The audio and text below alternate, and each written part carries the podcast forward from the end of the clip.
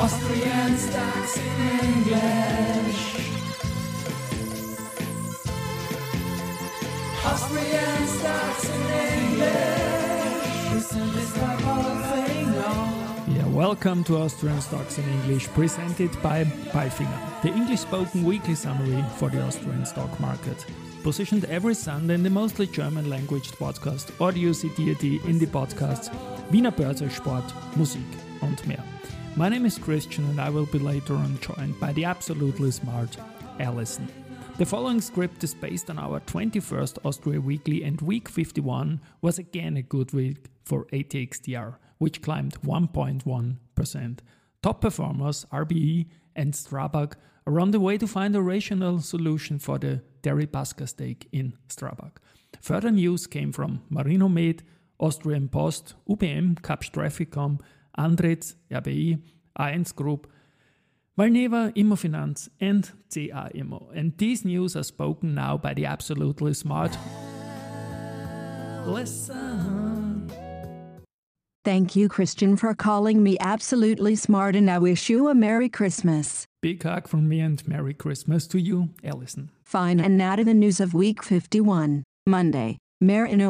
Marinomed. Marinomed Biotech AG considers strategic options for its Carragelose business and has mandated an external advisor. A structured process was initiated, in which Marinomed and the advisor will start engaging with potential partners. This initiative meets an attractive market environment for those assets that comply with the new EU Medical Device Regulation, MDR. In May 2024, an important interim period ends imposing challenging requirements for all medical devices. Products that don't fulfill these requirements lose their certificate and must not be marketed. Carragelose products fulfill all necessary prerequisites for the MDR and are backed by extensive clinical data comprising 1,000 patients in 12 international clinical trials.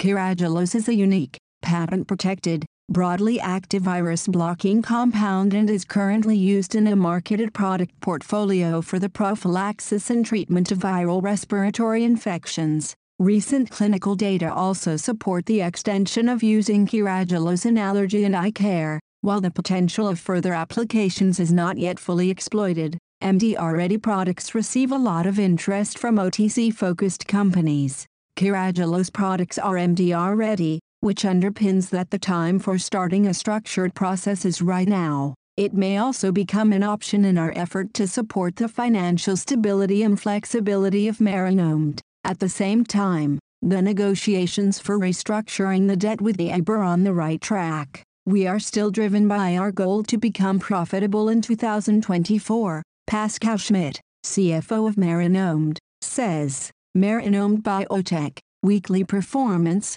minus 4.00%. Austrian Post. The Supervisory Board of Austrian Post appointed Walter Oblin as chairman of the management board and CEO of Austrian Post. The appointment takes effect on October 1, 2024. Walter Oblin has been with the company since October 1, 2009 and has been Chief Financial Officer of Austrian Post since July 1, 2012. On January 1, 2019, he was appointed Deputy Chief Executive Officer and, in addition to his role as management board member responsible for finance, also took on responsibility for the mail division. Walter Oblin will continue in his current role as management board member responsible for finance and mail, CFO until he takes over the position of the chairman of the management board. Österreichische Post, weekly performance, 2.66%. Tuesday, UBM, UBM Development I received the building permit for the commercial project Timberworks in Munich. Timberworks continues our pursuit of sustainable and flexible commercial space in Munich, says Thomas G. Winkler, CEO of UBM Development AG, and a key risk for the project development has now been removed having to adhere to deadlines that are so difficult to calculate. Planned with a timber hybrid design, the building will be constructed on a plot of land of approximately 6. 500 square meters on Pelkovenstrasse 148 and will offer over 9,650 square meters gross floor area. The site is located in the district of Moosach, in the direct vicinity of the underground train station Olympia Einkaufszentrum and opposite the Olympia Shopping Center, OEZ, UBM, weekly performance, minus 5.65%. Kapsch Traffic TrafficCom, Kapsch TrafficCom was awarded a tunnel management contract for the USD 755 million parallel Thimble Shoal Tunnel in Chesapeake Bay, Virginia. The contract has a value of USD 9 million. The Chesapeake Bay Bridge Tunnel is a 17.6-mile bridge and tunnel complex that spans the lower Chesapeake Bay and connects Virginia's eastern shore. When complete, the new tunnel will carry two lanes of traffic southbound and the existing tunnel will carry two lanes of traffic northbound. Kapsch TrafficCom, weekly performance, minus 0.65%. Andritz, Ionic Mineral Technologies, an U.S.-based producer of nanosilicon anode powders, has partnered with international technology group Andritz to mass-produce critical battery materials for next-generation lithium-ion batteries. The partnership aims to scale Ionic MT's nanosilicon production methodology to meet the surging demand for battery materials that enable faster charging, longer-range lithium-ion batteries. Andritz, weekly performance, 1.48%. RBI, Raiffeisen Bank International AG, RBI has taken a decision to acquire 28,500,000 shares in Strabag SE, representing 27.78% of outstanding shares, its Russian subsidiary AO Raiffeisen Bank from Russian-based MKAO Rasperia Trading Limited for a cash consideration of 1,510 euros million, including past dividends. Closing of the acquisition is subject to various conditions precedent including satisfactory completion of the sanctions compliance due diligence by RBI, regulatory approvals, and merger clearance. A divestment by Oleg Deripaska, indirectly MKAO Rasperia Trading Limited, directly of its shares in Strabag SE would result in an unbundling of the shareholder structure in the interest of Strabag. As the investment entails certain disadvantages for the company, Strabag says, the company nevertheless considers a detailed sanctions review of the transaction to be necessary. RBI, weekly performance, 14.00%. Wednesday, A1 Group, the international rating agency Moody's Investors Service, Moody's upgraded the credit rating of A1 Group from Baa1 to A3 with a stable outlook earlier today on top of Standard & Poor's and Fitch. With the latest upgrade of Moody's, A1 Group is now rated by all three major credit rating agencies. Telecom Austria, weekly performance, 0.66%. UBM, for the second time in succession, UBM Development has received a platinum rating from EcoVadis, which is the highest rating awarded by them. This puts UBM in the top 1% of all 100,000 companies assessed by EcoVadis. Worldwide, only three other companies in the industry have received a platinum rating. Sustainability is an integral part of our strategy and DNA, says Thomas G. Winkler CEO of UBM Development AG. UBM, weekly performance, minus 5.65%. Valneva, Valneva, a specialty vaccine company, today announced that its shareholders approved the resolutions recommended by the management board at its extraordinary general meeting, EGM, held on December 20, 2023. These included the immediate transition from the company's two-tier governance model to a one-tier model led by a board of directors. During a constitutional post-EGM meeting, Valneva's former supervisory board member Anne-Marie Graffin was elected as chair of the company's new board of directors. Ms. Graffin is vice chair of Nanobiotix's supervisory board, member of the Sartorius Stedim Biotech board of directors and member of Vetoquinol SA board of directors. She has over 20 years of experience in life sciences and was an executive committee member at Sanofi Pasteur MSD. In the same meeting, Thomas Lingelbach was reappointed as Chief Executive Officer under the new governance model. Mr. Lingelbach will also serve on the company's new board of directors.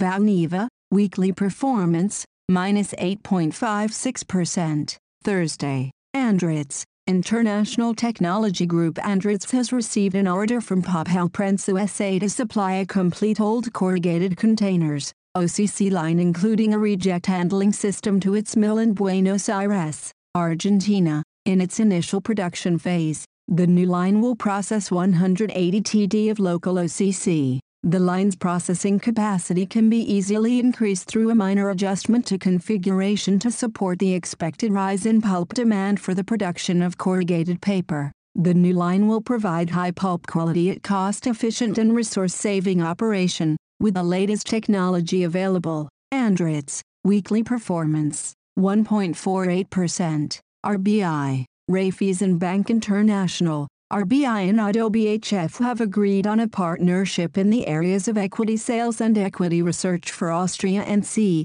aiming to pursue a joint growth strategy in the region. This collaboration allows RBI's corporate clients to benefit from ODDO BHF Group's distribution capabilities in the stock market, gaining access to over 800 institutional investors in Europe and the US. The entire equity sales and institutional equity research team of RBI will become part of the ODDO BHF platform, aiming to maintain a leading position in research for Austrian issuers, expand the universe in C, and leverage the expertise of a network of over 80 analysts. RBI, weekly performance, 14.00%. Immofinanz, after an acquisition of complementary retail assets this year, Immofinanz is again expanding its retail portfolio in the Czech Republic with the acquisition of two properties from CPI Property Group SA, CPIPG. The Olympia Pilsen Shopping Center and a retail park are the two properties involved in the acquisition.